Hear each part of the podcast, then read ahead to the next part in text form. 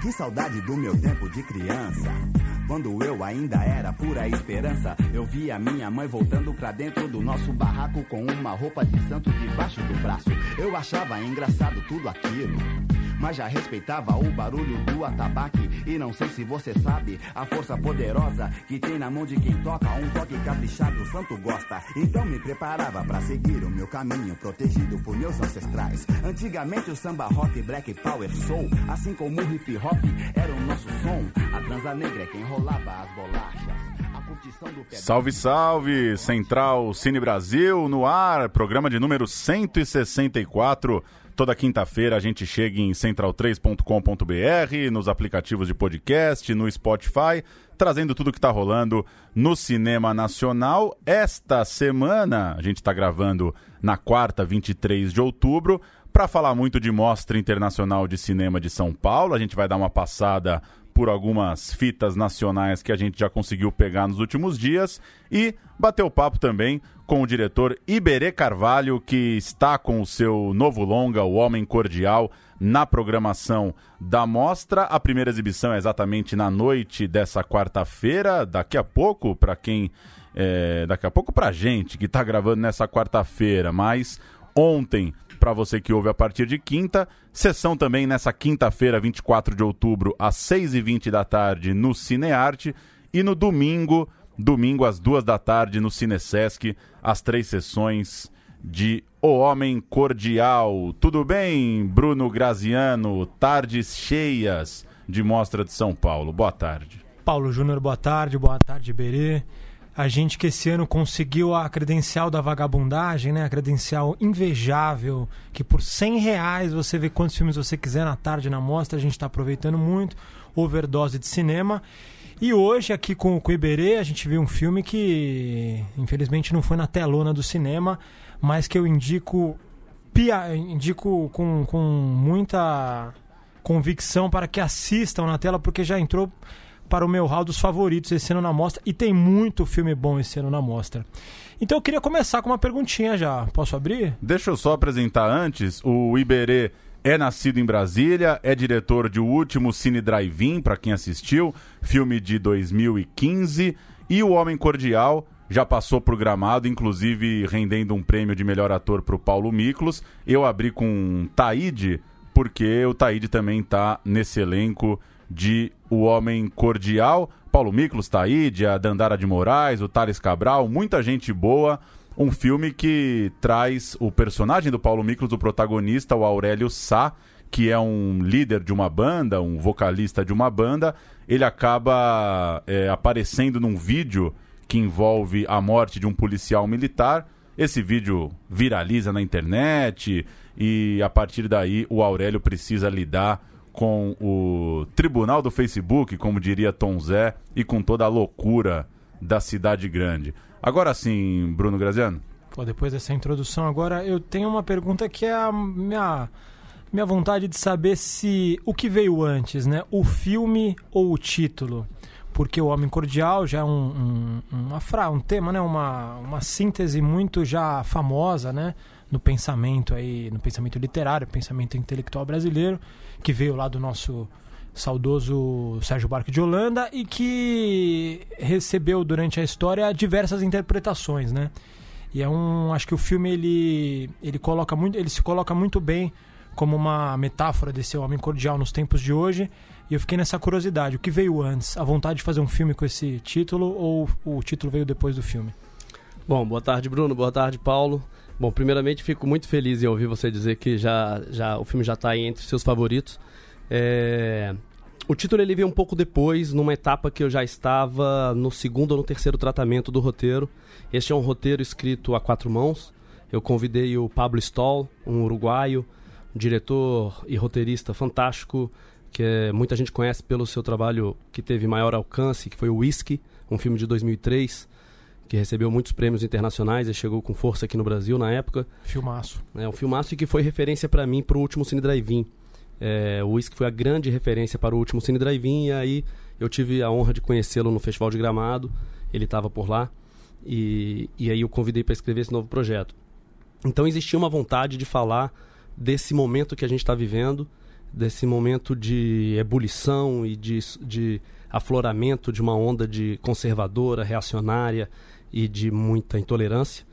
E o título veio depois, quando a gente já estava com o, o roteiro já um pouco avançado, a gente estava quebrando a cabeça para um título, e aí veio O Homem Cordial, uma referência, como você bem disse, ao conceito do Sérgio Buarque de Holanda, né, que ele escreveu em Raízes do Brasil. É, mas é uma referência, é uma ironia, é uma citação, não é de forma alguma uma tentativa de traduzir para a linguagem audiovisual o conceito que o Sérgio Buarque criou lá naquela época, em que inclusive é, passado-se tanto tempo, é cada vez mais passível de interpretações críticas e análises diferentes, né? E, Berê, antes de entrar na, na temática exatamente do filme, eu queria falar um pouco de São Paulo. Gostei muito da, da São Paulo do filme. É, a gente acaba conversando muito sobre isso aqui, né? Sobre como a, a variedade né, de, de, diretores de linguagem no cinema brasileiro vão nos apresentando várias cidades e eu acho que o teu filme apresenta, por incrível que pareça, que é uma cidade que está o tempo todo na tela, apresenta uma São Paulo é, nova para esse, esse momento do cinema brasileiro. Muito natural, é, sem fetiche, sem grande romantização. É, fala um pouco dessa de como que é filmar São Paulo, a noite de São Paulo, principalmente, que está muito presente no filme e uma cidade que, enfim, pode estar tá em vários dos filmes que são referência para você, principalmente nessa questão de centro, periferia, a coisa do ônibus que está sempre muito presente em filmes rodados em São Paulo. Fala um pouco como é que você encontrou essa São Paulo. Pois é, então, quando a gente decidiu trazer esse filme para cá, porque eu sou de Brasília, né? É um filme com DNA brasiliense, mas que eu senti desde o princípio que era um filme que não seria muito difícil rodá-lo em Brasília. Eu precisava de uma cidade grande, de uma metrópole é, que nunca dorme, com uma noite. É, uma cidade, sobretudo, uma cidade opressora, né? Que pudesse ser um novo personagem que está oprimindo ali o personagem do nosso protagonista, o Aurélio, Aurélio Sá, vocalista da banda, interpretado pelo Paulo Micos. E aí foi um desafio. A Maíra, que é diretora de arte do filme e também produtora do filme, ela também é de Brasília e a gente veio um pouco antes para cá e a gente tinha um medo, né? Na verdade, dois medos, assim. Ou cair no clichê, ou perder a oportunidade de não mostrar lugares incríveis por desconhecer a cidade e nem saber que esses lugares existem. É... Quando entrou o Pablo Baião, diretor de fotografia, fantástico, acho que fez um trabalho incrível no filme. É, tem, o filme tem muito dele ali. O Pablo ele é carioca. Já tinha filmado muitas vezes aqui em São Paulo, mas também é carioca. Então esse trio criativo, né? Diretor, direção de arte e fotografia eram estrangeiros, digamos assim. A gente contou com uma ótima equipe de produção e produção de locação, que foi nos apresentando muitas opções, e eu acho que esse olhar de estrangeiro sobre a cidade, no, a gente conseguiu tirar proveito dele.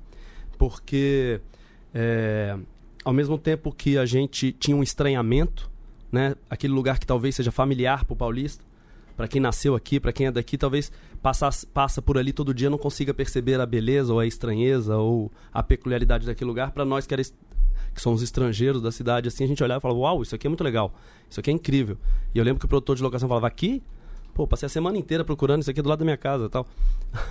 e ao mesmo tempo, é, a gente tinha essa assessoria da, do pessoal de falar assim, cara, aqui eu já filmei umas cinco publicidades. Tem certeza que ia fazer aqui? Eu, não, não. Aqui não, então.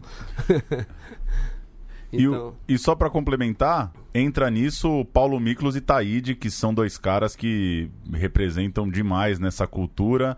É, ajuda, ah, como que ajudou combinar um pouco nisso, você ter dois caras da música e da arte, do cinema também, que tem essa.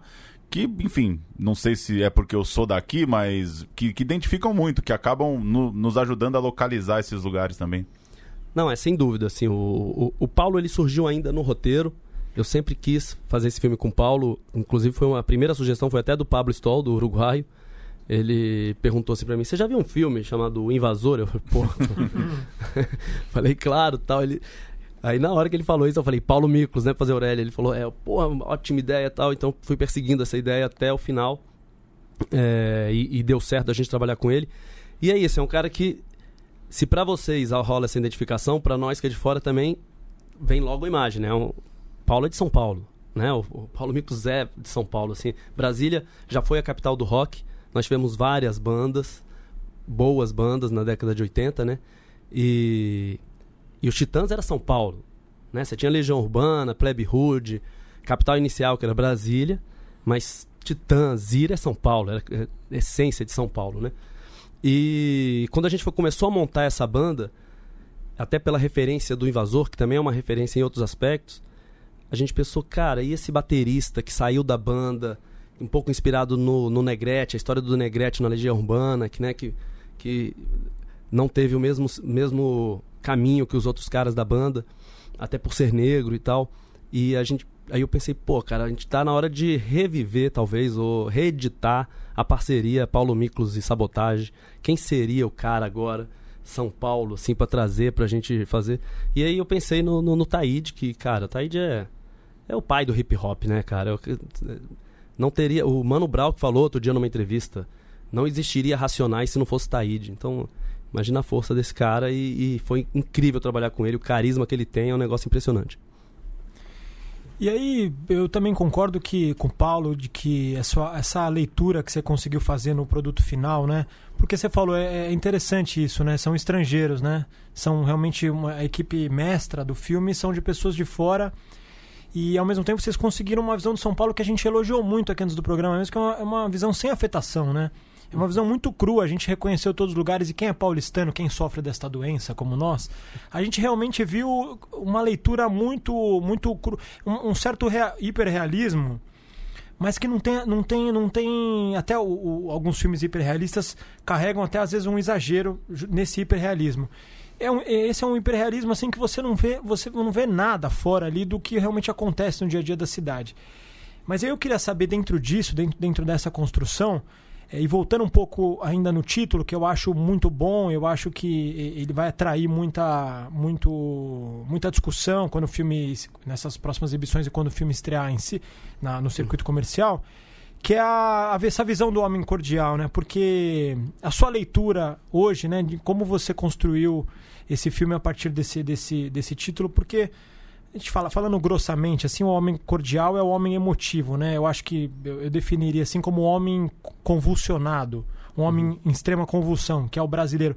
Essa coisa que não separa muito o que acontece na intimidade e na rua, e hoje em dia o que acontece nas redes sociais e na rua, e tudo é um bololô que pode crescer numa fogueira de vaidade, de violência, de raiva, de amor, de emoção e de ajuda. Esse, esse homem e mulher em eterna convulsão, né? E o seu filme é sobre convulsão social, né? É uma faísca ali que uhum. pega todo mundo de, de uma maneira assim brutal, né? E eu gostei muito que você faz, você coloca personagens também sem, sem, sem um maniqueísmo, né? É lógico que você tem ali, pô, você tem um, um, um, por exemplo, uma cena, né, sem entregar muito mais uma cena de violência policial ali que é que não tem como você humanizar aquilo, porque aquilo é, é escroto mesmo, né? Mas no geral os personagens você coloca sem respostas fáceis, assim. Então eu queria saber como foi essa construção, e você tem ótimos atores, como você estava falando aqui. Como é que foi essa construção com os atores, né? Os diálogos são muito fluidos. Como é que veio isso no set? Não, ótimo, ótima colocação, Bruno. Inclusive, você definiu muito bem, né? O meu entendimento também do, do conceito do Sérgio Buarque de Holanda é por aí. Você definiu muito bem esse homem cordial. É... A preparação, a preparação de atores foi muito importante. A partir do momento que a gente fechou o elenco, e, e o elenco foi fechado em função de trazer para dentro do projeto pessoas que é, se manifestam, se colocam, estão ativas politicamente, que não têm medo de se manifestar. É, essa escolha foi muito racional, foi muito consciente. Inclusive, por exemplo, nós temos a Roberta Estrela Dalva no elenco. Roberta Estrela Dalva, uma é, uma grande potência do Islã e da discussão da, da, da, mulher negra na sociedade, na representação do cinema, inclusive diretora do filme Islã, A Voz do Levante, que está na mostra é, desse ano, que está aqui na, nessa edição da mostra. Nós temos o Taíde, que é um, um rapper, né? ou seja, o rapper é, por sua essência, se contestador, de se, de se colocar, né? É, MC Sofia. A MC Sofia. Então, a gente foi trazendo para o projeto essas pessoas. Na medida que essas pessoas aceitaram fazer o filme, e nem todas aceitaram de prima, leram o roteiro e falaram, mas o que, que você quer dizer? E essa cena aqui, você está aberto a dialogar? O que, que isso quer dizer? Por que, que esse cara é branco? Por que, que esse cara é negro? Como é que esse roteiro aqui, toda vez que o personagem é negro, tá a rubrica lá. Fulano de tal, 40 anos, negro. E por que quando é branco não tá a, a rubrica? tantos anos, branco, porque então aí eu fui tomando consciência, aprendendo, mudei o roteiro, voltou. Então foi um processo muito colaborativo, de muito aprendizado. E aí entrou uma figura essencial que eu trabalhei também no no, no último Cine Drive-In, que é a Amanda Gabriel, uma preparadora de elenco. É, ela é pernambucana, hoje vive no Rio, tem feito muito, muitos filmes que a gente já viu, como Aquários, como Som Redor, como Bacurau, por exemplo, só para citar os do Kleber Mendonça, mas tem feito muito cinema de qualidade aqui em São Paulo, no Rio, tudo quanto é lugar. A Amanda veio com uma proposta da gente reunir o grupo todo antes de começar qualquer trabalho e passar três dias fazendo uma leitura de roteiro, que não era uma leitura técnica de roteiro, mas era uma leitura de discurso do roteiro. Então a gente leu esse roteiro e discutiu com mais ou menos 45 pessoas. Então a gente pegou o elenco principal mais atores, é... enfim, o elenco secundário, né? Que são aqueles. Porque o filme tem uma estrutura de road movie, só que numa grande cidade. Então o personagem do Paulo ele vai passando, tá, vai tendo encontros e depois ele passa adiante e muitas vezes esses personagens não voltam, com raras exceções mas ele esbarra com muita gente. Várias situações são criadas e apresentadas. Todas essas pessoas se reuniram numa sala e a gente passou três dias lendo esse roteiro e discutindo o que, que cada cena queria dizer. Obviamente as cenas mudaram, os atores foram se empoderando daquele projeto, do que, que se queria dizer. Não foi um processo alienante ou alienado, onde o ator que tem uma cena num bar, ele vai lá, faz a cena dele, vai embora, mas não sabe o que está acontecendo. Ele tinha consciência da função dele dentro do roteiro todo. É, e isso foi muito enriquecedor para mim, para entender mais sobre o que, que a gente estava falando, da tomar consciência de, por exemplo, vou dar um exemplo bem que eu acho que é é muito forte dentro do projeto. No roteiro, naquela cena com a MC Sofia, para vocês que viram, mas sem fazer spoiler, a MC Sofia o desafia para um slam, ela faz a versão dele, no roteiro ele fazia a versão dele. É, ela fazia a versão dela e ele fazia a versão dele nessa discussão eu entendi que o momento é outro, o momento é da gente parar, da gente escutar, sabe? Sobretudo nós, homens brancos, héteros, já de uma idade, né? O Paulo com 60 anos, rico, famoso. Naquele momento, naquela circunstância, com aquela menina naquele palco, ele não tinha que falar nada, ele tinha que se calar e ouvir. Isso é uma coisa que mudou nesse trabalho de prévio, só para dar um exemplo assim de algo que marcou bem o projeto, mas eu acho que em escalas menores e tal, isso afetou o roteiro inteiro. Não sei se eu respondi a sua pergunta. Respondeu muito bem, é isso mesmo. E diante do dessa desse dilema, né, do filme que é a, a pessoa conseguir provar sua inocência, o furor de, de rede social e como as coisas andam rápido, é, alguns outros filmes têm tratado disso recentemente também. A gente até conversava sobre isso, né? Muitos tratando com crianças, né? A coisa do bullying nas escolas, muitos tratando para o lado da, da, da, da, nudez, né? De compartilhamento de foto e coisa do tipo. Queria saber como que você, se você é, se relacionou com esses filmes de alguma forma, se você tirou coisas dali é, e como que como que tá essa discussão para você hoje, assim, já que o filme embaralha muito a gente nisso, né? É muito difícil a pessoa provar a sua inocência é, quem está contra ela tem muita dificuldade de explicar por que está contra ela, quem quer defender tem dificuldade de defender, enfim, é uma, uma salada que está todo mundo meio errado e todo mundo tentando colocar o seu lado. Enfim, essas duas coisas. Então, como que você se relacionou de certa forma com esses outros filmes que tratam desse tema e sua sua sensação pessoal sobre essa maluquice que a gente está vivendo aí? Bom, assim, o filme tem algumas referências que são muito claras pra gente. Uma delas é o After Hours, do Scorsese, que não trata disso, mas por conta da sua é, jor numa jornada de uma única noite, né? Um filme dentro de uma única noite numa grande metrópole, né? No caso do filme do Scorsese em, em Nova York, o nosso filme aqui em São Paulo. Tem um outro filme chamado Good Time, é, Bom Comportamento aqui, tradução aqui no Brasil. É um, um, um, filme que influenciou muito a questão do ritmo da câmera, da proximidade, da, do frenesi da, da, das sequências. É, mas a gente não teve, eu não tive uma preocupação, nem eu nem o Pablo é, Stoll, outro roteirista, de, de buscar referências a, a é, esses outros filmes que estão falando dessa questão da, das redes sociais. É, o filme todo foi inspirado a partir de um vídeo que eu vi é, no YouTube, um vídeo que viralizou também ali, acho que 2013. Foi um, gar um garoto que que é quase linchado, o início de linchamento, mas ainda bem que não, não se concretiza, numa manifestação pró-impeachment em Copacabana, pró-impeachment da, da, da, Dilma. E, e esse garoto está sendo acusado de, de um roubo, não, não, ninguém consegue provar o que é, as pessoas vêm de longe sem saber o que aconteceu e já vem batendo, e já vem agredindo e puxa cabelo, e tem um senhor assim que você vê, um senhor que provavelmente mora ali na, na orla, é, pelas coisas que ele fala, sai daqui do meu quintal, não sei o que, alguma coisa assim, e vem dar um tapa bem forte na cabeça do menino. Aquela violência me, me chocou tanto que a ideia era falar sobre intolerância social é, mais do que a coisa da, das redes sociais, mas da intolerância, uh, um ódio de classe. A motivação principal era mais o ódio de classe. Teve uma frase do Almodóvar também, que ele disse em Cannes, que ele falou assim, eu não tenho filhos, mas se eu tivesse eu estaria muito preocupado com o futuro que ele vai herdar, porque eu vejo que está crescendo uma onda de intolerância e ódio de extrema direita no mundo todo. Aí eu tenho um filho de 5 anos, aquilo me chocou muito porque eu ficava pensando se o bicho pegar aqui, a gente, a gente vou embora. E você vai, vai embora para onde? Se o Almodóvar tá falando isso, isso é no mundo todo. é, então, é, a motivação ela veio um pouco, ela veio mais daí. Mas a partir do momento que a gente vai falar de, na, no Brasil sobre ódio de classe, entrou a questão racial de forma muito forte. Eu não poderia me omitir é muito difícil, tem toda essa discussão de lugar de fala, é muito difícil tentar me colocar no lugar de quem vive o preconceito no dia a dia. É, tem toda essa dificuldade, mas eu não poderia me omitir. Se eu quero falar de ódio de classe no Brasil, não tem como você não falar da questão racial. E isso foi entrando de forma muito presente.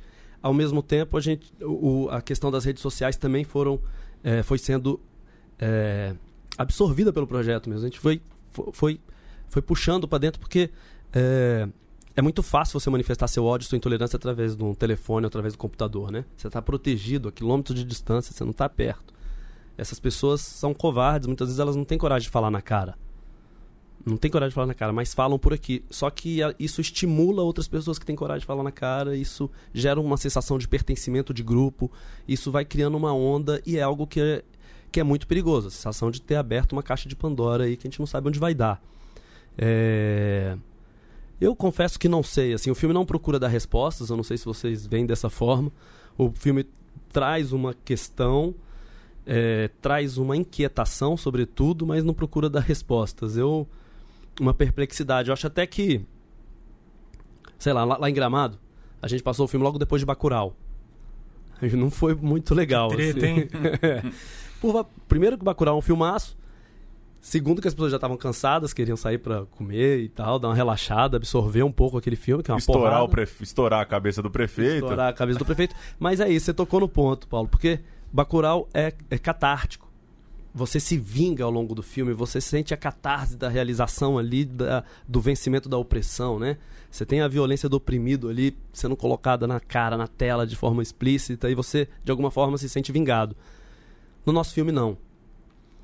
E eu tô muito curioso para saber como é que as pessoas vão absorver isso, porque é, não é um filme que você sai é, confortável, eu diria. Mais provocativo, né? É, é e que e ninguém, ninguém é, não tem, não tem resposta fácil para nenhum personagem. É isso que é muito legal. Não tem é a faísca que, que acende o pior e o melhor do ser humano, né? Então a, o, o- jornalista que quer fazer o bem, então, na verdade a ingenuidade dele prejudica ele. A menina que que, que ela quer fazer a justiça, na verdade também ela se, ela se, se é, equivoca e, e- e acaba usando uma violência também quase animal. O Paulo Miklos, o personagem do, do, do, do Paulo, ele Se omite, né? no- ele no se momento. omite, ele também ele tem uma certa. Ele é, é muito, muito. Não é muito o fácil definir a briga é- ali que você é vai fa- comprar, né? É, e o celular, que é a causa de todo o problema, ele também é a causa da solução, né? No final, se não fosse um celular, também o- a, a situação teria terminado pior, sem querer fazer spoiler. já Exatamente. fazendo um pouco. Mas tem uma coisa que você colocou sobre o maniqueísmo, sobre esse lugar dos personagens, né? É, a cena da, da prensa, da violência policial, é uma cena que a gente discutiu muito, né? Até que. a- Porque é o único cara que não é humanizado. Até os Isso. outros policiais são, mas o principal da cena é o único. É, agora, como é que foi a construção? Inclusive é um, é um ponto delicado que talvez, enfim, vamos ver se, como é que o público recebe. Ele não, ele não, a gente não tem tempo cênico para humanizá-lo, né? Primeiro porque ele aparece numa inserção e só, a gente não conhece ele de verdade. E o que a gente conhece dele é a persona construída por ele para aterrorizar.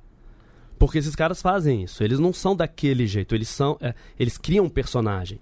A fumaça, o cigarro, o jeito de falar, aquilo tudo é um personagem do personagem. Sim. E, inclusive, tem um momento, um lapso que a gente tentou construir, que é tudo um, um plano sequência praticamente ali, né? Mas tem um momento que ele se desconstrói. Tem um momento que ele se desconstrói ali, que ele fica meio atordoado, fica até meio bobalhão, até muda pouco a voz, assim. É, essa seria o, o momento que a gente te, tinha, tem, né? Que eu tentei, como diretor, ter como chave para mostrar que tudo aquilo que a gente tinha visto até então era uma construção dele próprio. Um personagem que ele criou, o Mauzão. É, mas é isso, é rápido, é intenso, talvez o público não consiga perceber, e aí fica essa coisa de que não, aquele personagem lá tá maniqueis, aquele personagem tá mauzão demais. É, mas são os desafios da direção, também é só meu segundo e vamos nessa. Não, são e também eu acho que a maldade. Aí entra uma discussão filosófica, né? Da, da, de você crer que existe a maldade, né? Que existe um, uma função do mal, que existe uma pessoa que não tem realmente. Que tem uma sociopatia, enfim, algum. Eu não acreditava, não, mas ultimamente estou começando a crer, viu? Que pode ser uma construção. também pode, você pode dizer que é uma construção social, é uma, uma coisa do indivíduo. Mas aí eu queria partir nesse lance da, da, escolha de São Paulo, assim, ser coisa, porque você falou que foi inspirado num vídeo, eu lembro desse vídeo que se passou em Copacabana e tal, que ocorreu em Copacabana. E, por exemplo, se fosse em Recife, se fosse na Bahia, se fosse em Manaus. É... Mas São Paulo tem essa, essa. uma certa cabreirice, né? Que a gente tem aqui. Que o Paulo Miklos tem demais, e que né? o Paulo Miklos ele... tem demais. E eu, eu queria que você falasse um pouco sobre essa relação do Paulo e sobre essa aceitação mais, sobre essa construção junto com o Paulo. Porque o Paulo ele tem essa Puta, ele é um personagem muito carismático, né? Ele é um. Bom, como a, a, a, a, o shape dele, a cara dele é muito carismático, o jeito dele, mas ele faz um cara que você fica ali, você fala, puta, quem que é esse cara? O que, que ele vai fazer agora? Será que ele é legal? Será que ele não é? Uhum. é o cara é... que brinda com você a cerveja no bar, só que você tá meio esperto ali, porque é. você não sabe direito se ele quer ser teu camarada ou se ele tá te pagando uma cerveja porque ele quer alguma coisa. Exatamente. Tem, tem uma emoção no ar ali, né? E ele faz um personagem, talvez na carreira dele, o mais próximo ao que é ele mesmo, né? Sim. Isso, inclusive, foi uma questão. Quando eu cheguei para Ele gosta muito de contar essa história. Se ele tivesse aqui, ele ia, ele ia contar isso. Que quando eu cheguei para conversar com ele, ele falou: tá, mas me fala mais, me fala um pouco do projeto, assim, antes de receber o roteiro, né? Sobre o que, que é, me conta aí a sinopse. Aí eu comecei, não. A história é uma, é história que se passa numa única noite de um vocalista de uma banda de rock que fez muito sucesso até o final dos anos 80. Ele, não, não, não, pode, não, não vai rolar, cara. Eu tenho para mim que cinema, eu gosto de viver outras histórias, eu não quero fazer eu. Eu falei, não, não, não é sobre. Deixa eu deixa eu, deixa eu avançar, deixa eu evoluir um pouco aqui. Aí ele foi gostando, foi entendendo o conceito, ele gostou muito do projeto. E, e, e é, é, incrível como ele abraçou assim, o projeto. Assim, a gente é, ele só não está aqui hoje por conta de compromisso mesmo, porque ele é um cara que está acompanhando o projeto desde o início para todo lugar que a gente que a gente vai. Inclusive vamos vamos junto para Cairo. O filme entrou no Cairo International Film Festival. A gente vai em novembro agora fazer uma viagem lá para o Egito.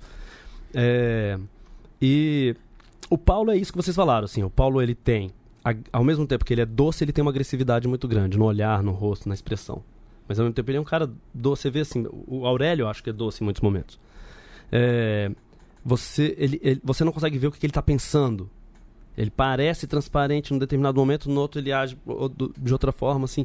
Eu, o, o, Paulo... Eu não consigo imaginar esse filme sendo feito por outro ator, assim. É, é meio clichê ficar falando isso depois de pronto, mas é, é, é mas muito... É verdade. mas é verdade. E... É, e quando a gente começou a trabalhar o Paulo é de uma sabedoria muito grande, assim. O Paulo tem um espírito super jovial, você olha, né? O Paulo tem uma energia jovial, você vê ele no palco, você vê ele cantando e tal, mas o Paulo já tá, ele tá com 60 anos. Então, ele é um personagem que tá, o tempo, tá nesses na, nas fronteiras, né? É um, é um, ator que tem condição de fazer um personagem muito nas fronteiras, assim. E, e o Aurélio é um cara que está um pouquinho deslocado do seu tempo. Ele está tentando voltar aos palcos, mas a música dele não faz mais aquele sucesso que fazia antes. Né? O, o, o rock era a voz da contestação, da rebeldia, da juventude. Hoje em dia não é mais. Talvez seja o rap, o hip hop, o funk, o, funk, o slam, o funk mais hoje, o rap mais nos anos 2090. 2090 é. Então, é, é, é, um cara um pouco deslocado do seu tempo. É um cara que viveu na adolescência ali ditadura, mas não lutou na ditadura. Ele não tem condição de, de chegar ali para aqueles jornalistas, para personagem da Dandara, para personagem do Thales, do Thales Cabral e, e, e, passar uma experiência de como era na ditadura e tal, porque não, não é, não, ele não viveu propriamente esse momento. A idade dele está no meio, no limiar aí. Ele era muito jovem. É, ao mesmo tempo, ele já é coroa para os meninos. Então, ele ele tá num lugar, ele tá fora do seu tempo, né? Por isso a gente escolheu o rock. A gente precisava de uma celebridade. Essa celebridade é o quê? Um jogador de futebol? É um, uma, uma personalidade da televisão? É um ator? É um jornalista? A gente escolheu o rock justamente para ser esse cara que está um pouco deslocado do seu tempo, sem saber lidar com essa realidade. Faz tempo que não andava na rua em São Paulo porque era um cara, é, porque é um cara uma celebridade por ter dinheiro. Então ele está ele tá perdido o tempo inteiro e ele ao, aos poucos vai se encontrando. E a gente tentou construir de uma forma em que você vê o personagem se soltando aos poucos. E ele vai soltando depois do contato com, com o personagem do Taíde, que é o Bestia. Ali é a chave para ele se encontrar. E, e há uma construção narrativa no filme em que tudo gira em torno desse cara, que é autocentrado, né? Totalmente autocentrado, tudo acontece por conta dele. A banda existe porque ele é o, o vocalista, o, o líder, o famoso. Então a câmera está colada nele, só aparece em quadro quem orbita em volta dele. E essa construção foi feita para a cidade também. É, e aí, aos poucos, na medida que vão entrando esses outros personagens periféricos, o personagem da Dandara, né, que é a Helena, a jornalista de uma mídia independente, de estilo mídia ninja, jornalistas livres, assim. É, depois que entra o, o personagem do Taíde, que é o Becha, esse antigo integrante da banda, que hoje é dono de um bar, que é ponto cultural, que faz o sarau lá na periferia e tal. Depois que entra a MC Sofia, depois que entra a Tamires Ohana com a personagem dela, que é a Marina, que é a irmã do Matheus.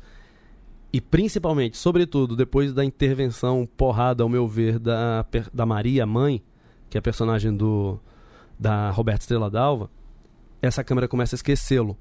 A câmera começa a esquecer ele, não é mais o centro do universo. Ali, naquele universo, nesse novo universo que ele foi adentrando na noite, ele não é mais a.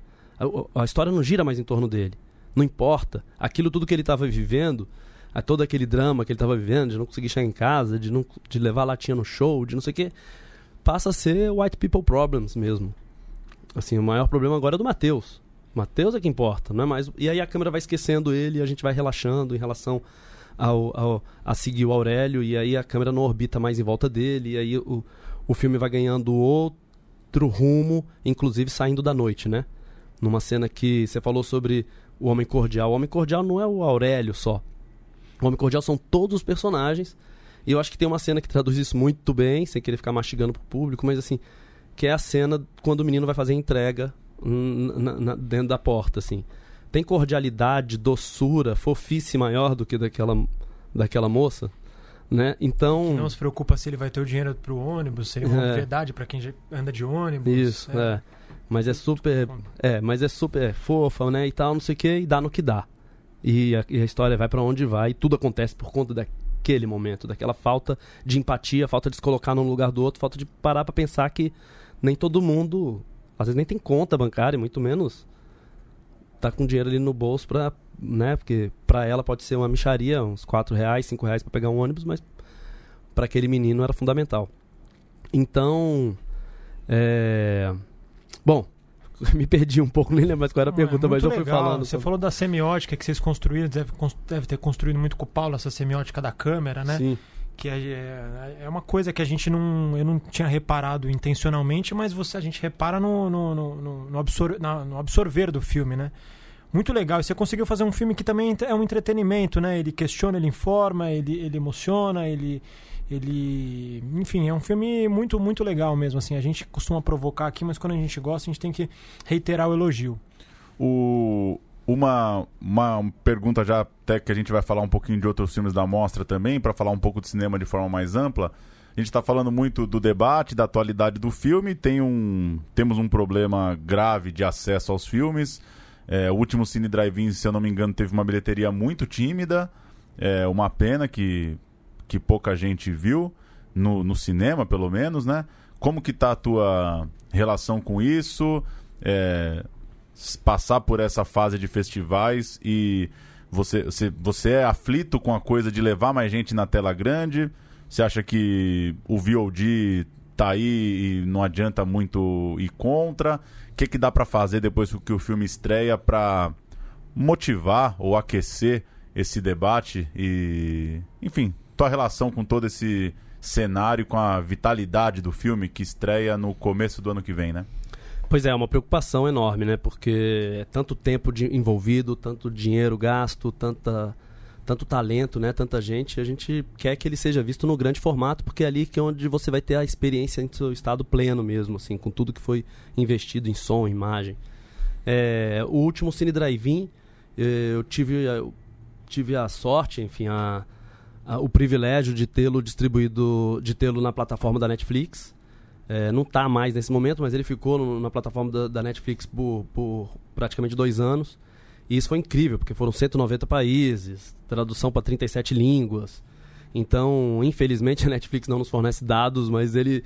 Imagino que ele foi mais visto lá do que nas salas de cinema. Salas de cinema realmente não foi como a gente gostaria, mas estava justamente no momento em que começou um declínio muito rápido né, de, de, de, de bilheteria mesmo. É, é, algo que me preocupa. Eu acho que existem medidas que cada produção pode ter. Existem medidas assim, acho que a gente pode abrir um pouco mais o leque para exibição em, em cineclubes. Tem aí o circuito de salas de TV da SP Cine, que é incrível. É, a Laís Bodança que está fazendo um trabalho incrível na SP Cine. É, agora, é preciso ter vontade política, é preciso ter regulamentação. É, o, que a, o exemplo que a gente viu acontecendo recentemente do, do último Vingadores, é, ocupando mais de 80% das nossas salas, é, eu acho obsceno. E eu não estou falando só do ponto de vista do produtor, da pessoa que realiza cinema, eu estou falando do ponto de vista do público mesmo, de você não ter oferta. Sabe, se a gente tem é, algum tipo de regulamentação para que os multiplex que tenham, sei lá, existe até um estudo desse, mas os multiplex que tenham mais de até sete salas, o mesmo filme não possa ocupar mais de três, mais de três salas, todo mundo vai ter acesso a todos os filmes. Não estou falando de privar ninguém de ver nada. O que vai acontecer é que talvez a pessoa veja, em, em vez deles recuperarem o dinheiro investido deles em um, dois finais de semana, eles vão recuperar em três, mas a gente vai ter uma oferta maior. Eu gosto de fazer a analogia de que é como se você saísse um final de semana para lanchar e aí todos os lugares só tem hambúrguer. Todos os lugares, todos os lugares só tem hambúrguer. Mas eu quero comer uma pizza, ou eu quero comer uma comida chinesa, uma comida tailandesa, ou um, um arroz com feijão. É, e não tem. Então, assim, o, o, é muito importante que a gente tenha alguma regulamentação. A maioria dos países tem regulamentação. E, e eu não estou falando simplesmente de cota de tela para cinema nacional, não. Se você tem uma. Um, se você impede que o mesmo título, ou que dois ou três títulos ocupem todas as salas, naturalmente vão abrir espaços, vão abrir novas é, janelas aí para que os bons títulos brasileiros, ou argentinos, ou italianos, ou franceses que estejam chegando no mercado naquele final de semana consigam espaço. Isso é importante, a gente tem que falar sobre isso, tem que. Hoje em dia a gente está tão preocupado em, em só manter os direitos já conquistados, porque todas as nossas questões básicas já estão sendo ameaçadas, que a gente fica com medo de avançar, mas a gente não pode desistir de querer avançar em alguns aspectos também não. Boa. Vamos dar um rápido giro por alguns filmes aqui que a gente quer destacar. Eu também quero pegar uns pitacos do Iberê sobre alguns personagens. Bruno Graziano, vimos há pouco o Banquete Coutinho, do Josafá Veloso, documentário que propõe um olhar aí sobre a obra do Coutinho, com uma entrevista que o Josafá fez em 2012, montando ali junto dos filmes do grande mestre do documentário brasileiro, com uma, com uma pergunta que carrega o filme, teria Coutinho sempre feito o mesmo filme? É o que indaga o Josafá de tempos em tempos. O que, é que você achou do Banquete Coutinho? E, e aí já te provoco também, o que, que ainda tem para pensar sobre Coutinho depois de, de alguns documentários, é, exposição agora no Itaú Cultural, a incrível aula de abertura do, do João Moreira Salles, duas horas falando sobre a obra do Coutinho, enfim, o que que que, que te motiva ainda a ver um documentário sobre Eduardo Coutinho?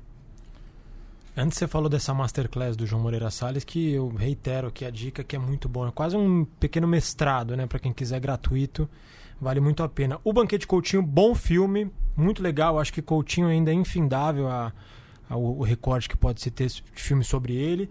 Agora eu achei o filme uma mentira e quem assistiu o filme vai entender, porque tem, tem uma coisa, tem uma fala de uma personagem de um filme do Coutinho sobre isso, sobre a mentira do Edifício Master. E é uma mentira porque o Coutinho falava isso, né?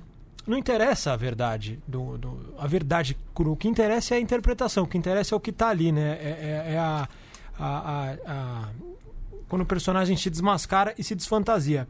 Se é verdade ou não, é outra história. Para o documentário e para ele, a verdade não interessaria. Então, assim, a, a tese do. Josafá? Do Josafá, eu acho ela bem mentirosa. Mas muito boa e muito saborosa. Ele, foi, ele fez um filme muito legal. Achei o filme muito redondo, muito, muito bacana. Tem uma armadilha de fazer um filme sobre o Coutinho, que é entrevistar o Coutinho como o Coutinho entrevistaria o Coutinho, né? E também ele não, não escapa disso, não deve ser muito fácil ter chegado para entrevistá-lo. Qual que é tua relação, Iberê, com... Tem algo marcante aí com os filmes do Coutinho, com, o documentário em geral, para aproveitar o embalo aí? Ah, Eduardo Coutinho é uma, uma uma grande referência, uma escola mesmo, né? Eu tive, eu tive o privilégio de, ainda na faculdade, é, ele estava tava tendo uma mostra do Eduardo Coutinho no CCBB de Brasília e a gente foi entrevistá-lo. Foi lá fazer um, uma entrevista. A gente fez uma entrevista longa com ele, foi ótimo. Depois a gente gerou um vídeo, um vídeo de uns 40 minutos assim de entrevista, foi bem legal. E, e eu entrevistei ele, né? E aí, é, a primeira pergunta que eu fiz, assim, eu falei pro Eduardo Coutinho, a gente sentou, tal, tava tudo pronto. Eu falei, perguntei para ele assim: é, Coutinho, por que, que você faz cinema? Ele me olhou assim e falou assim: Ah, vai tomar no cu, pô. Vai perguntar pro meu analista por que, que eu faço cinema, caralho. e aí ele deu uma pausa assim, eu fiquei, tremi nas bases, falei, puta, como é que eu comecei? Aí ele deu uma resposta linda depois. Então, o Coutinho é. Não tem nem. Assim, eu. eu Edifício Master para mim foi muito impactante. O Cabra Marcado para Morrer, enfim. Grandes filmes. E tem esse mal que sair do cinema com vontade de fumar, né? Eu que não sou um fumante, mais uma vez vejo uma entrevista do Coutinho é e fico me perguntando por que não sou fumante de Malboro Vermelho. Graziano, vimos há dois dias, ou há um dia, né? Babenco, alguém tem que ouvir o coração e dizer parou. Filme da Bárbara Paz, premiado na Europa, filme homenagem ao seu companheiro Hector Babenco, melhor documentário de cinema em Veneza, né? É, montou ali um timaço para montagem. Eu achei o filme impecável. Eu fiquei de cara tanto com a tanto com a capacidade da Bárbara de brincar com essa situação. O filme tem uma autoironia ali muito legal, quanto com a leveza do Babenco de de certa forma, ele é o produtor do filme, por que não, né? Ele tá produzindo um filme sobre a própria morte também. Enfim, suas impressões aí do filme do Babenco. É um absurdo, né? Um filme realmente de, de, de marca maior, assim, na história do cinema brasileiro. É, recentemente a gente teve o Cinema Novo, do Eric Rocha, que também acho que entrou nesse patamar de... Também foi laureado em Cannes, né? E o... A Bárbara deu uma entrevista é, não lembro para onde, mas que ela fala que acima de, de da, acima da vontade dela de que as pessoas gostassem do filme, ela queria que as pessoas gostassem do Babenco, né? Terminar, terminassem o documentário gostando do Babenco. Eu acho que ela conseguiu, porque o Babenco, é, fora ser um dos grandes cineastas que filmou aqui no Brasil é, de todos os tempos, né? Um grande cineasta de marca maior ele era um cara controverso, ele era um cara, né, um cara que se impõe ali. Falastrão. Um falastrão, já teve briga com muita gente. E eu acho que ela humaniza ele de uma maneira assim realmente amorosa, né? É um filme é um filme lindo, uma poesia visual maravilhosa. E o Babenco, Iberê, tem algo é, eu tô doido para ver esse filme da Bárbara e eu fiquei feliz que ontem eu, eu comentei aqui, né, com vocês que o filme vai para lá pro festival de, no Egito, né, no Cairo, e tava lendo a programação, vendo quem mais vai estar tá lá e vi que o filme da Bárbara vai estar tá numa mostra paralela. E eu fiquei super feliz porque eu perdi aqui, não consegui ver aqui na mostra. Eu falei, olha só, vou ver lá. Eu não sei se a Bárbara vai, tomara que ela vá. Muito bom. Registrar também, assistimos VASP Network, do Olivier Assayas, ou Assayas, produção do Rodrigo Teixeira, com Wagner Moura no elenco. É, gostei é, bastante do filme. Penelope Cruz. Filmão maduro, né? Aquela sensação. É claro que a gente aqui faz um, re, um recorte muito puxando para o cinema nacional e sempre que eu vejo um filme dessa magnitude, eu, eu saio feliz, né, com o tamanho do filme, né? Eu tava ainda muito... Foi exatamente no dia que eu, peguei, eu tava lendo a, o livro de memórias da Fernanda Montenegro, e tinha sido o aniversário dela na véspera, e eu fiquei pensando nisso, vendo o filme. Falei, pô, a gente tá falando de uma atriz de 90 anos, né? E o Wagner tá filmando o que quer, cara. O que, que vai ser esse cara com, com 90 anos, né? O cara tá num filme desse tamanho, é, com uma piada sobre o personagem dele, né? Porque tem uma piada com o Pablo Escobar, Pablo no Escobar. filme.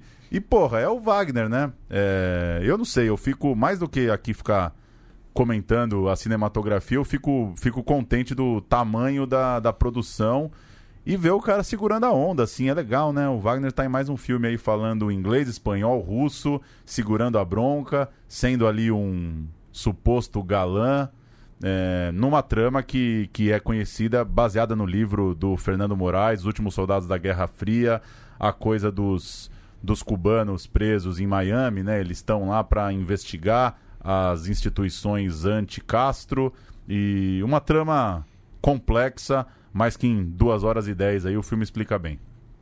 Eu acho que esse filme, além de tudo que você falou, ele merece ser visto por, por três pontos. Né? Ele é um filme, para quem tem lembranças e nostalgia dos anos 90. Ele é um filme Que tropical. a gente sempre fala aqui, né? Um, um, um filme do início do celular, né? Ele tem aquela fase ali que tá muito boa de ver no cinema, que é o comecinho do celular, que é 91, 90. Que as pessoas ainda não estão todas no, no celular. ainda não tinha Windows e tal. É, é, um, é um momento que hoje já virou histórico, muito legal de ver, assim, filmar, bem filmado no cinema. É o grande filme do Assayas no sentido de valor de produção até agora, né? E a gente. Eu, eu vi outro filme dele na mostra agora, ele é um, um cineasta que realmente vale ser visto. É um filme com atores maravilhosos. e é um filme tropical, solar, cubano. Então é, é um suspense muito bem feito, né? Um, um thriller muito bem construído. Eu achei um filmaço. Que mais? Parece que a gente gosta de todos os filmes, mas essa mostra tá realmente especial, né? Tá boa. Vida Invisível, a gente vai ter um programa só pra falar do filme. Ele estreia só em novembro e logo a gente traz aqui a, a entrevista com o Karim, é, entrevista também com a Carol, uma das atrizes, e fala mais especificamente de A Vida Invisível, que já foi exibido na mostra. Agora a expectativa é pra estreia no circuito. Estreou em Fortaleza, né? No, no Ceará, no mês passado, e estreia no circuito no mês que vem. É, assisti Três Verões, o novo filme da Sandra Koguchi, lá no Teatro Municipal. Linda exibição. Absurdo o que Regina Casé consegue segurar de uma sala grande. Eu não, eu não, não acho que tem nada parecido com isso. É, tenho, tem uma questão ou outra sobre roteiro, sobre essa construção de personagem. Pessoalmente, confesso que às vezes me cansa um pouco essa coisa da, da, da empregada que não consegue direito falar os termos da patroa, é, mas en- entendo ali o, o conflito. Agora, é impressionante, é, é um sketch, assim, né? A Regina Casé tira a gargalhada de 5 em 5 minutos. Isso é, isso é digno de nota.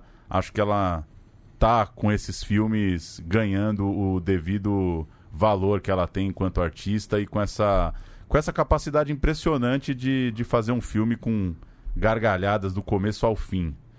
Mais algum, Bruno Graziano, que você queira citar? Que espero do fundo do meu coração, como paulistano, que o Teatro Municipal agora permaneça como a nossa grande sala, né? Porque São Paulo estava sem a sua, a sua grande sala, com capacidade para mil pessoas. Então que o Teatro Municipal se mantenha para grandes estreias, para a sala sendo usufruída dentro de mostras, porque é lindo, né? Uma exibição ali no teatro é muito bonito, né? Vale demais. Iberê, o clichêzão aqui do programa, conte aí os filmes do cinema brasileiro contemporâneo que, que você curtiu, que você viu em algum festival aí nos últimos 5, 10 anos, alguém que você pega a fila pra assistir, que fica com que fica ansioso mesmo pra saber qual que é o próximo filme da diretora, do diretor. Fala um pouco quais são seus favoritos aí. Bom, dos últimos 5, 10 anos tem bastante coisa aí. Provavelmente eu vou esquecer algum, alguém. Está É, mas vamos começar aqui perto, assim. Eu assisti recentemente, agora, lá em Gramado, o Pacarrete, do Alain de Berton, que tá na mostra aqui. Eu não sei se vocês já puderam assistir. Eu acho que é um filme bem bonito, é um filme lindo, que não é à toa que está arrebatando prêmios por todo lugar que passa, com uma, uma interpretação bem arriscada e, e- e- e- exitosa da, da Lucrece, da, da Marcélia Cartacho. E vamos lá, mas, pô, Carim é um cara que eu. Carim, quando tem um filme novo do Carim, eu quero ver, eu sempre vejo, sempre acompanho. Acho que é de uma sensibilidade é, incrível, de uma, de uma sutileza, de uma elegância na direção muito, muito potente, assim. É, eu acho que a gente pode citar, assim, eu estou impressionado. Tive, tive o prazer de, de estar ao lado do, do Rodrigo Teixeira lá no, em Gramado no júri no ano passado, não nesse ano. E é um cara que eu conheci mais de perto e, e passei a admirar. E vocês estavam citando aí, citaram dois filmes dele, então, dois ou três, no, que estão que tá aí na mostra. E, é um caso inédito. E, e é um caso inédito né? no cinema brasileiro, né? Se a gente for pensar o tamanho dos filmes, a de Astra, né? De, vários filmes que estão em cartaz. O, o, Farol, que eu queria muito ver, mas não vou estar mais aqui em São Paulo, que vai fechar a mostra. O Farol com o Robert Patterson e o William Defoe. Então é um cara que eu tô assim olhando, porque eu acho que não é só uma questão de tamanho, é uma questão de curadoria. É, é alia, alia valor de produção com, com, com olhar artístico que é incrível, assim. É, mas é isso, assim, tem muita gente boa aí fazendo coisas, tem a galera lá da o André Novaes, eu acho Temporada um filme muito legal e, e, e, aprendo muito vendo o cinema da galera ali de Minas. Então, e o Kleber Mendonça, Kleber Mendonça consegue é impressionante, os filmes do Kleber, ele me ele me ele sempre me faz uma pegadinha. Ele sempre me mostra o tanto que eu sou preconceituoso. Por exemplo, no Bacurau, na hora que aparece aquele disco voador e que depois se revela que o disco voador é um, um, um drone, eu comigo mesmo fiquei pensando, caramba, aquele senhor, aquele senhor lá da moto deve estar até agora achando que era um disco voador. Na hora que o cara vem, o cara, não, era um drone com certeza, não sei o que tal, fala marco, fala tudo. Eu, claro, preconceito meu, né? O cara do interior, do, né, zona rural, mais velho, eu já acho que ele não, não vai saber. Então, enfim, tem muita gente boa, muita gente talentosa aí. Maravilha. E uma coisa muito interessante que o Karim contou na entrevista, e depois vamos ter um programa sobre a vida invisível, é que em alguns lugares pelo mundo ele prefere que o filme seja divulgado sem o, o louro de Cannes, porque ele, ele acha que tem que buscar um cinema popular. E às vezes chegar dizendo que ah, ganhou Cannes, ele mesmo disse que é, é um festival para a indústria do cinema. É, gosto muito dessa busca por um cinema popular. Claro que o cara quer ganhar um prêmio em Cannes, óbvio, mas Acho muito boa essa. Por isso até perguntei a questão de, do alcance mesmo, que eu acho que né, tem um momento também do cinema brasileiro de estar tá fazendo muita coisa e, e, me interessa muito essa, essa busca por esse público de televisão também, por esse alcance. Acho que O Homem Cordial tem disso. É um filme que, né, que, que é acessível, que é uma história bem contada, que não tá. não tem. É, afetações cinéfilas, né, e, é, é, é, superficiais, assim. E acho que nisso os filmes se encontram um pouco, assim, de ter um acabamento, ter muito rigor estético, mas querer conversar com todo mundo. É isso, Bruno Graziano? É isso. Tem mais. Falando, você falando agora. Uma semaninha o... de de credencial da mostra aí. É isso, é isso. Não, eu ia só indicar um, o melhor filme que eu vi na mostra agora, até agora foi o Empuxo, um filme australiano Vai ter duas sessões ainda. Para quem quiser procurar, é um, uma obra-prima. Filme australiano, cambodiano. Traiu o movimento, hein? Filme australiano. Não pode, né? Não pode, só filme brasileiro. Então mas... eu vou elogiar o que a gente viu ontem, o Papicha Argelino. Que filmaço, hein? Que filmaço. Que filmaço. A gente fica falando, né? Ah, vai ser Vida Invisível ou Bacurau, né? E aí vem uma bomba daquela da Argélia que podia ser um filme brasileiro também, um filme que fala com todo mundo, um filme é, de hemisfério sul aí, de, de, de contra tudo e contra todos. Filmaço. Muita coisa boa. Iberê, valeu pelo papo, valeu por ter passado aqui no estúdio. Boa estreia logo mais. O filme ainda é exibido na mostra nessa quinta-feira, 24, às 6h20 e no domingo, às 2 da tarde. A estreia em todo o país pro para os primeiros meses do ano que vem. Valeu, boa jornada aí com o filme. Valeu, muito obrigado. Foi ótimo o papo aqui. Estou invejando vocês aí que estão conseguindo ver tanto filme aí na mostra. Eu estou aqui com uma agenda um pouco mais complexa, não estou conseguindo ver tudo isso, mas anotei aqui as dicas. Valeu, Grazi. Até semana que vem. Valeu, um abraço. Falou.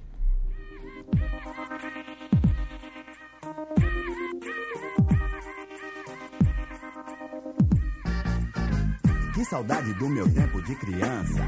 Quando eu ainda era pura esperança, eu via minha mãe voltando pra dentro do nosso barraco com uma roupa de santo debaixo do braço. Eu achava engraçado tudo aquilo. Mas já respeitava o barulho do atabaque. E não sei se você sabe a força poderosa que tem na mão de quem toca. Um toque caprichado, o santo gosta. Então me preparava para seguir o meu caminho, protegido por meus ancestrais. Antigamente o samba rock, black power soul, assim como o hip hop, era o nosso som. A transa negra é quem rolava as bolachas. A curtição do pedaço era o La Croatia. Eu era pequeno e já filmava o movimento ao meu redor. Coreografias, sabia de cor e fui crescendo rodeado pela cultura afro-brasileira.